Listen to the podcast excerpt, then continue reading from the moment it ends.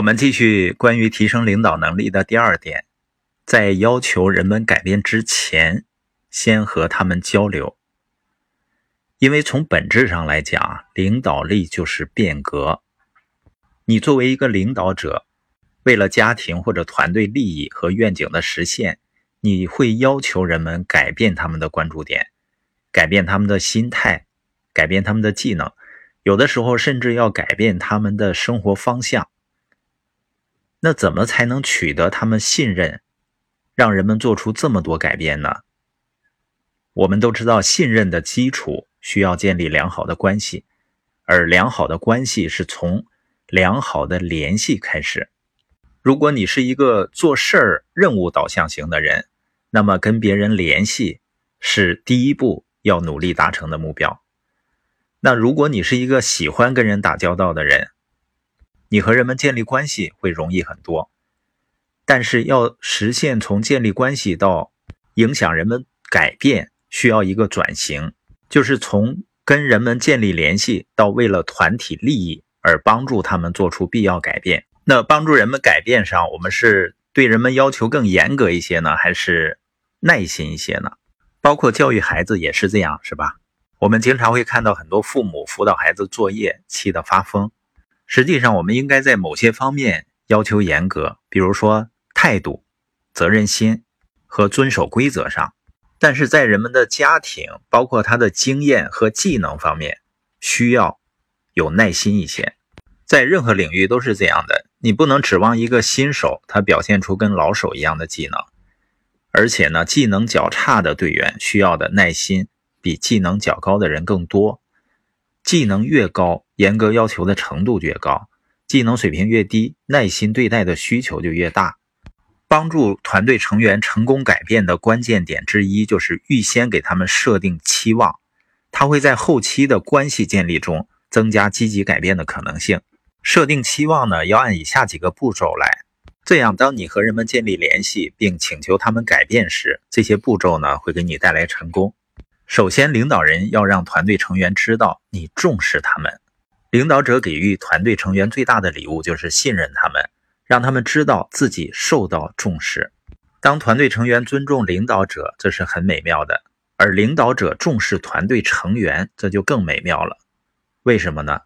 作为领导者，你越重视人们，就越会在人们身上投入更多。价值评估决定投资。所以，一个领导人如果他不重视人们，他只会为自己的利益对人们做一些事情，而不会为人们的利益在人们身上投入。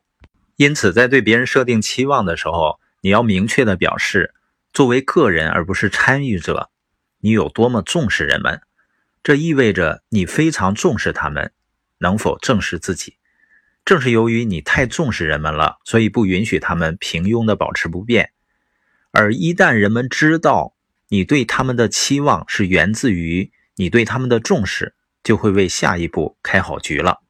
接下来呢，就是认可人们的自我价值。前面说了，我们作为领导人如何看待他人，决定了我们将对他们投资多少；但他们如何看待自己，决定了他们将在自己身上投资多少。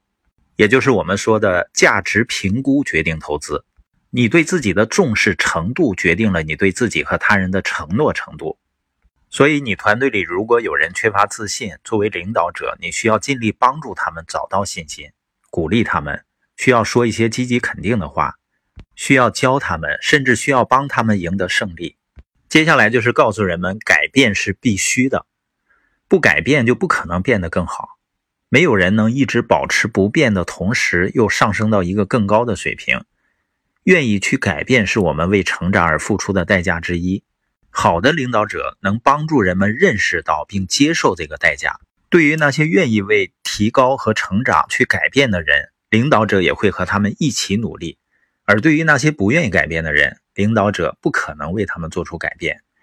但是领导者可以告诉他们什么是需要改变的，并帮助他们、鼓励他们。那这种推动是一次就行吗？并不是的。要保持连接不间断，领导者需要跟下属保持联系，伙伴们必须始终感受到来自于领导者的温和和压力，以提醒他们继续前进。为什么呢？因为在我们把领导力之手从大多数人的背上移开的时候，他们马上就停滞不前。也就是说，当人们偏离轨道时，他们很少引导自己前进或纠正自己回到正确轨道。我相信孩子的父母们都有这样的经验。你是家长，你曾给孩子重复了多少次？你是家长，几十、几百、几千次。连接的稳定性直接影响结果的稳定性。作为领导者，当我们保持联系时，团队成员们就会不断的被提醒，要努力实现期望。最后，你要问的是：你愿意我来帮助你吗？如果你对伙伴设定了期望，他们却不接受。他永远不会成功的。当你问他们是否会接受你帮助他们时，你就能衡量他们参与和承诺的程度。让他们自己说出来，他们需要得到帮助去实现成长和改变。通过这种方式，你就得到了他们的完全认同，并且如果他们不能坚持下去，你可以让他们对原来的承诺的事情负责。你肯定。不愿意把时间花费在被称作“爱问鬼”的人身上，也就是说，那些只寻求建议但从来不照着做的人。你希望把时间花在那些真正愿意改变的人身上。